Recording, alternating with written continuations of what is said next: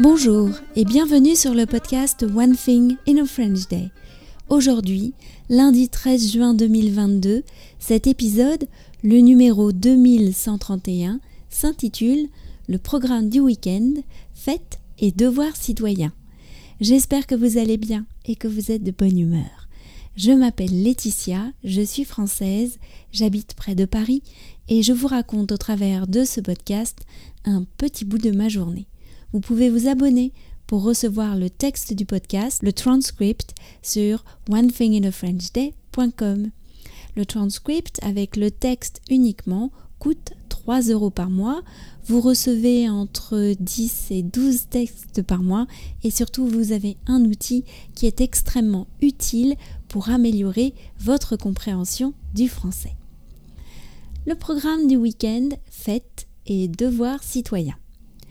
Quel jour sommes-nous? ai-je pensé ce matin en ouvrant les yeux. Et puis le son lointain de la radio m'a ramené à la réalité. Nous étions lundi, un lendemain d'élection. Les élections législatives, c'est-à-dire l'élection des députés, celles qui sont censées donner au président de la République une majorité confortable pour gouverner. Le petit tremblement de terre avait déjà commencé hier à 20h avec les premiers résultats. Alors, que se passe-t-il? Eh bien, les partis de gauche se sont rassemblés sous la bannière de la NUPES ou NUP, Nouvelle Union populaire écologique et sociale, et ils ont fait un très bon score juste derrière le parti du président. 21 000 voix d'écart seulement. C'est très intéressant parce que cela réécrit l'histoire de la présidentielle. Les partis d'extrême droite, eux, sont toujours là, mais du coup, beaucoup moins en force qu'au premier tour de la présidentielle. Si c'était difficile de se lever ce matin, c'est aussi parce que nous sommes au mois de juin. Et vous savez que juin, c'est toujours la folie. Inscription au lycée, épreuve du bac ou du brevet, fête des clubs de sport, réinscription au conservatoire, gna Voilà un petit aperçu du programme.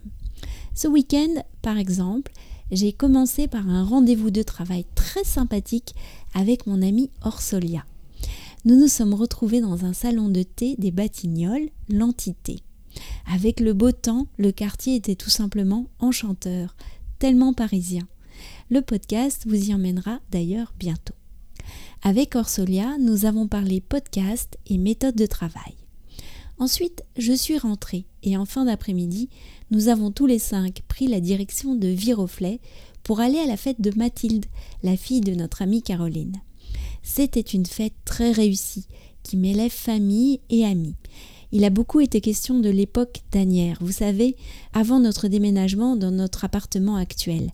Caroline et moi étions voisines. Nos filles ont grandi ensemble j'ai tout à coup eu la sensation d'être dans le temps retrouvé de Marcel Proust, lorsque le narrateur retrouve tous les personnages de sa jeunesse lors d'une soirée de bal. Le lendemain matin, Michaela devait être à 9h au stade de Courbevoie. Elle avait été recrutée pour jouer au rugby avec ses camarades du club de kung-fu. C'était un tournoi en faveur de la Ligue contre le cancer. Pietro et moi sommes allés les voir jouer. Bon, pas facile quand on n'a pas de chaussures à crampons, qu'on ne connaît pas les règles et qu'en face les autres sont trop forts. Mais tout le monde a passé un bon moment. Ensuite, retour à la maison pour le déjeuner et préparatif pour la fête du club de kung fu. La démo était fantastique. Anne-Laure était là pour faire découvrir le kung fu à sa fille et celle-ci a été impressionnée. Pour finir la journée, Michaela et moi sommes restés à l'assemblée générale du club quand nous sommes rentrés, les premiers résultats des élections tombaient. Mais euh, dans cette belle histoire, Laetitia, quand es-tu allée voter? Eh bien, euh, rassurez-vous, j'ai bien fait mon devoir citoyen. Je suis allée voter avant que ne commence l'Assemblée générale. Un petit aller-retour au bureau de vote quasi désert. One thing in a French day, c'est fini pour aujourd'hui. Je vous retrouve mercredi pour un nouvel épisode du podcast. À très bientôt. Au revoir.